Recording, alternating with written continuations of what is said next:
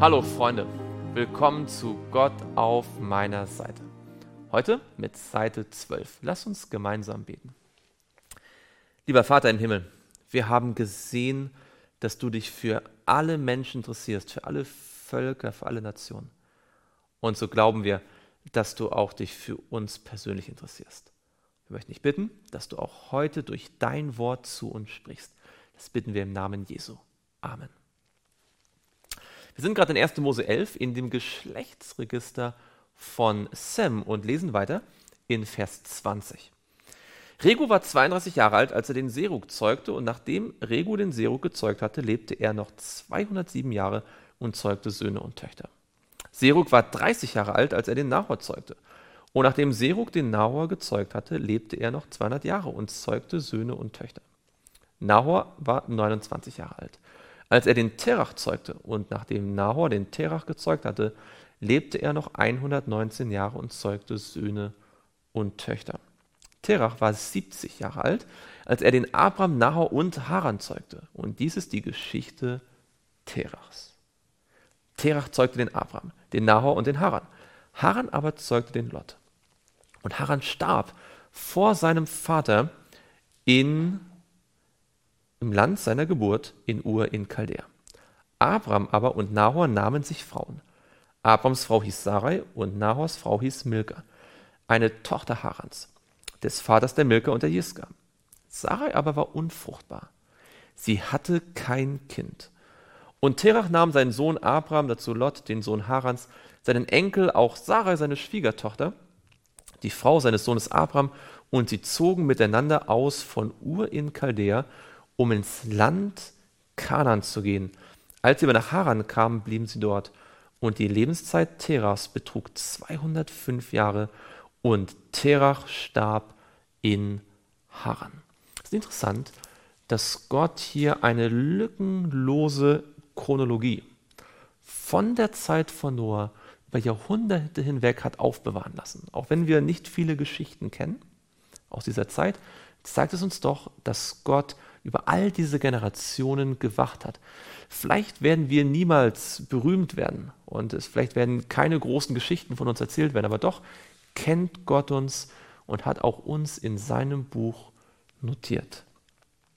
Der Herr aber hatte zu Abraham gesprochen, geh hinaus aus deinem Land und aus deiner Verwandtschaft und aus dem Haus deines Vaters in das Land, das ich dir zeigen werde.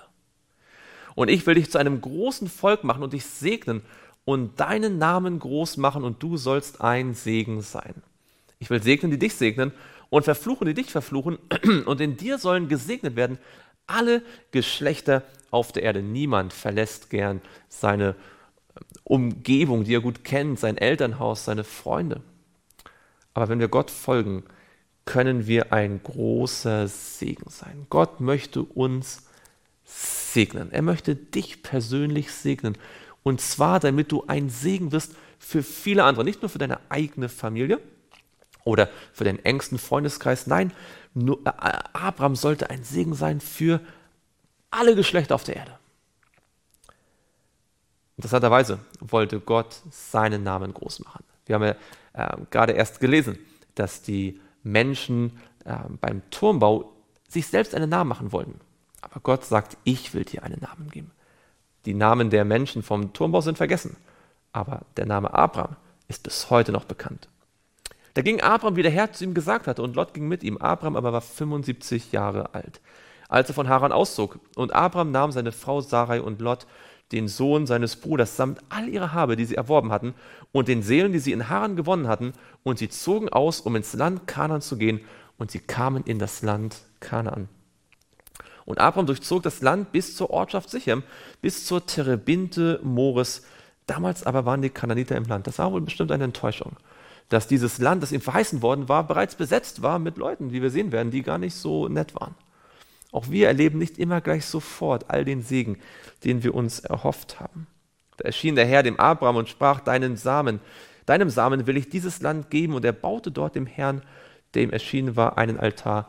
Abraham wusste, dass seine Frau unfruchtbar war.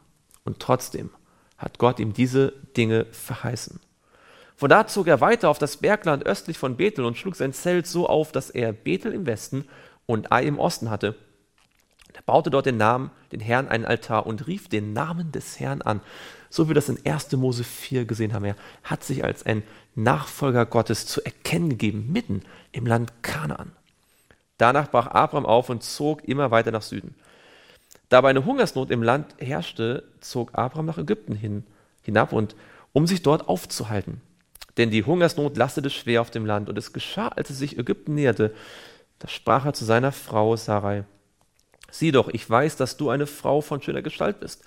Wenn dich nun die Ägypter sehen, so werden sie sagen, das ist seine Frau, und sie werden mich töten und dich leben lassen. So sage doch, du seist meine Schwester, damit es mir um deinetwillen gut geht und meine Seele am Leben bleibt um deinetwillen. Abraham war wohl ziemlich ängstlich, und doch wollte Gott ihn benutzen, um alle Welt zu segnen. Wenn du ängstlich bist, kann Gott trotzdem dich für viel Gutes gebrauchen. Folge ihm heute nach. Lass uns noch gemeinsam beten. Lieber Vater im Himmel, segne uns heute so, dass wir ein Segen sein können für andere Menschen.